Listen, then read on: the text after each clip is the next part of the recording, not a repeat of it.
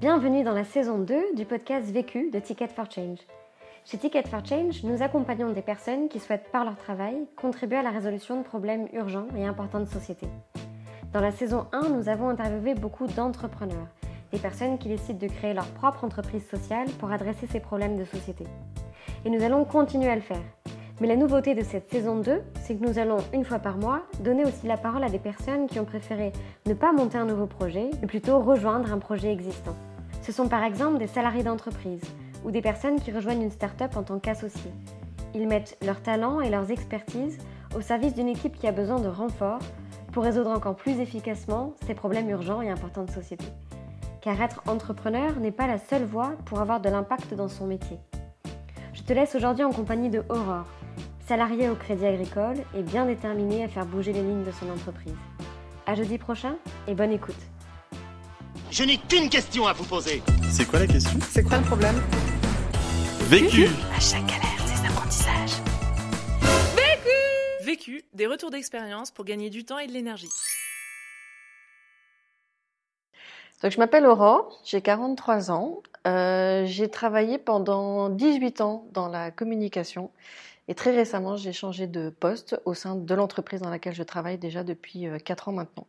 J'ai un background en fait euh, d'école de commerce euh, à Paris et puis à l'issue de cette école de commerce, j'ai été tout de suite attirée par les métiers de la communication et du marketing. Donc j'ai des stages qui m'ont au fur et à mesure amené du marketing à la com et les premiers emplois que j'ai eus ont été des, des, des postes au sein d'agences de, de, communication pendant à peu près quatre ans dans différentes structures de différentes tailles. Et puis j'ai basculé, comme on dit, chez l'annonceur après très rapidement. Et j'ai enchaîné euh, différents CDD qui m'ont amené de fil en aiguille à travailler aujourd'hui dans l'univers euh, de la banque et de l'assurance.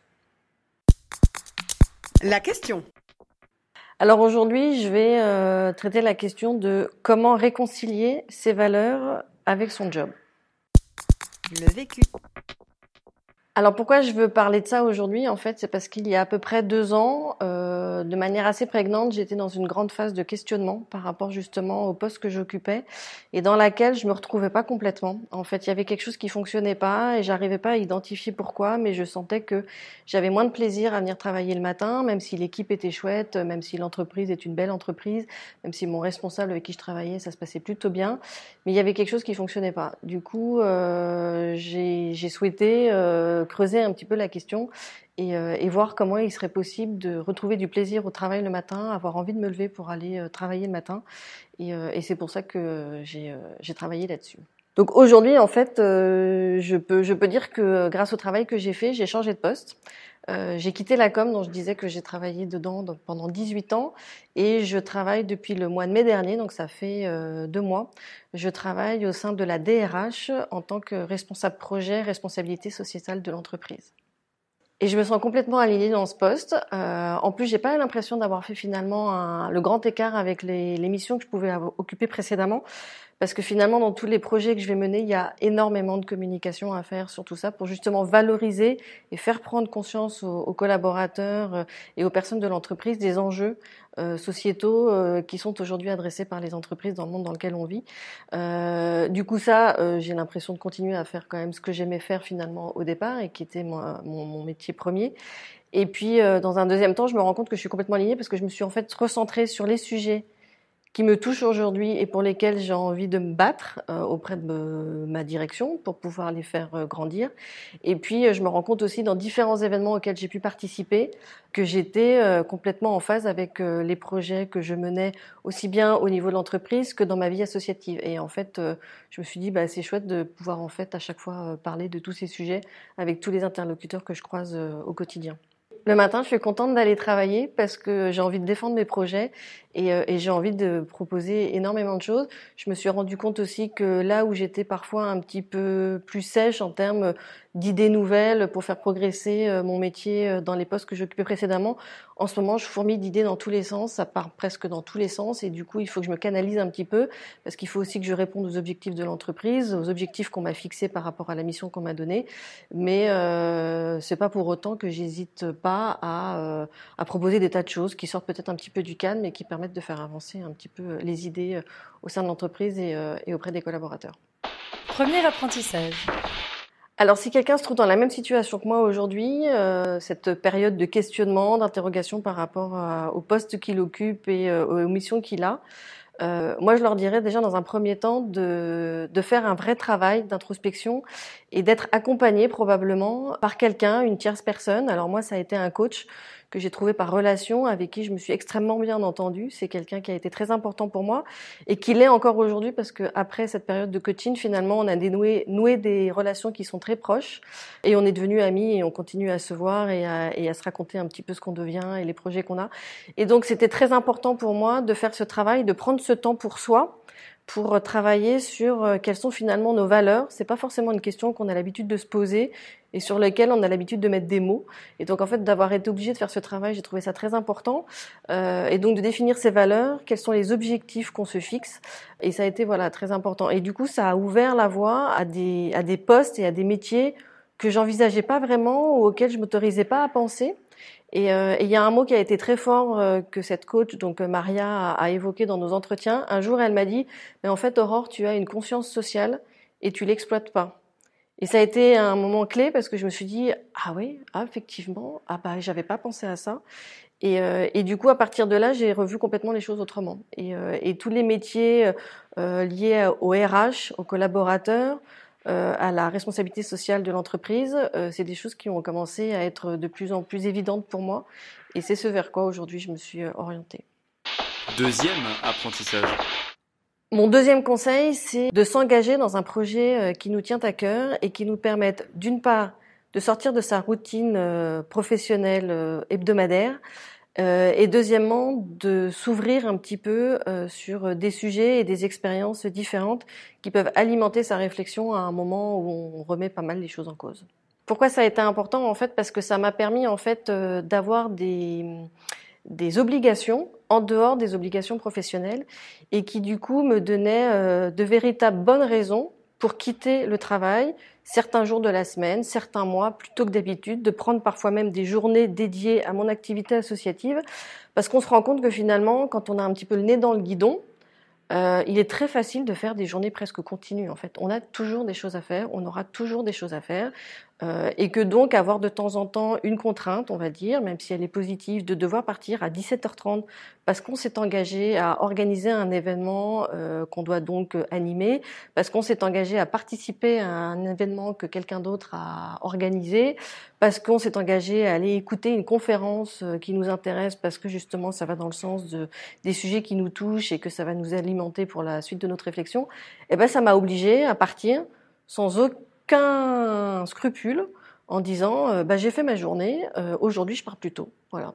Et pareil, parfois le matin, ça m'est arrivé de prévenir ma responsable en disant bah, écoute, euh, demain matin, j'arriverai qu'à 10 heures parce que j'ai un petit déjeuner corporate et que, et que donc bah, je prends sur mon temps. Après, j'ai l'avantage d'être sur un statut cadre, donc en fait, je gère un peu mes horaires comme je veux et qu'à partir du moment où, j'ai, où je suis au rendez-vous des objectifs qui me sont confiés, des missions qui me sont données, j'ai des responsables qui sont quand même suffisamment intelligents pour comprendre que bah, c'est comme ça qu'il faut fonctionner et que du coup, euh, et que du coup, bah, pour l'instant, j'ai toujours répondu présente au- sur les dossiers qu'on me donne. Donc voilà, donc quelque chose de très important, c'est d'avoir cette occasion de casser sa routine euh, et de s'engager sur des projets qui nous plaisent et qui nous forcent un petit peu à, à sortir un petit peu du travail, euh, sortir la tête du guidon. Alors effectivement, euh, le fait d'avoir cet engagement euh, associatif, ça m'a donc sur le côté euh, calendrier, euh, temps de travail, ça a eu un impact. Et ça a effectivement eu un impact aussi sur euh, l'ouverture que ça a pu m'apporter en termes de rencontres, en termes de projets, en termes de sujets, en termes de d'expériences possibles.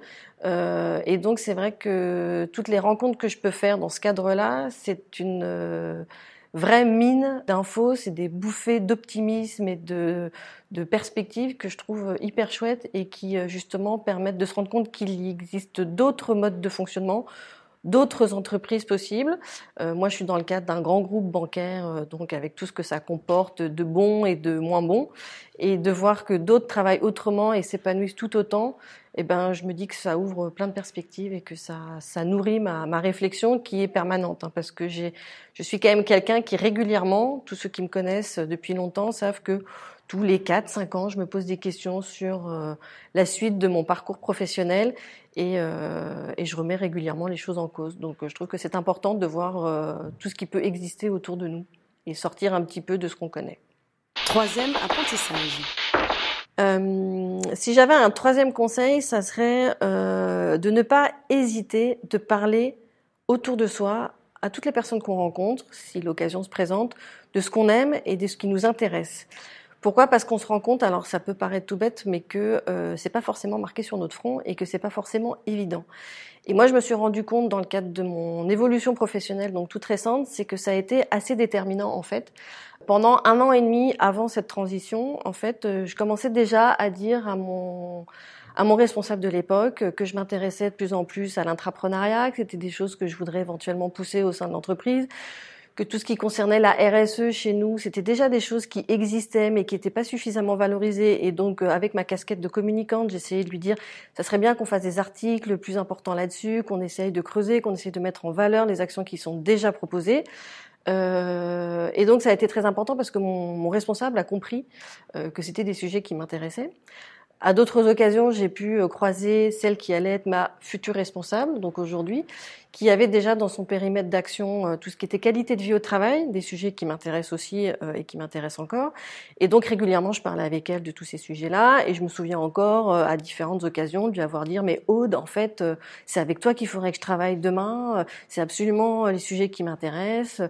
Donc voilà, donc c'est des choses qui étaient très importantes au sein de mon entreprise. Donc je pense qu'il a permis de faire émerger le fait que Aurore était quelqu'un qui s'intéressait à ces sujets-là et qui a été déterminant pour la suite, euh, parce qu'il se trouve que euh, au sein de la RH, il y avait des questionnements qui, qui étaient en cours sur justement la réorganisation de la, de la fonction, la reprise de tout le périmètre RSE au sein de la RH, avec vraiment la volonté de valoriser. Et du coup, au moment moi où euh, du coup j'avais fait une demande de mobilité pour aller vers ces sujets-là, à la suite des échanges avec mon responsable de l'époque. L'ARH se posait la question de créer un poste sur les sujets RSE. Et ben ils ont fait le rapprochement entre Aurore qui se posait la question de travailler sur ces sujets-là et euh, l'ARH qui avait besoin de quelqu'un pour prendre en charge ces sujets-là. Et donc ils ont eu la bonne idée de me faire la proposition que j'ai acceptée sur le champ parce que c'était euh, juste la proposition parfaite à ce moment-là. Et j'ai trouvé ça très chouette d'avoir, pour le coup, une entreprise qui a été capable d'entendre la volonté d'une collaboratrice euh, d'une évolution professionnelle et de faire correspondre ça avec euh, des enjeux qui étaient les leurs à ce moment-là au niveau de la RH. Donc ça, au niveau de l'entreprise, ça a été assez déterminant. Et puis euh, sur mes projets associatifs aussi, il se trouve que ça m'a donné l'occasion aussi d'aller rencontrer des gens au sein du groupe dans lequel je, je travaille, avec juste la volonté de leur parler de ce que je faisais et de l'association dans laquelle j'étais investie sans forcément euh, vouloir moi me mettre en avant.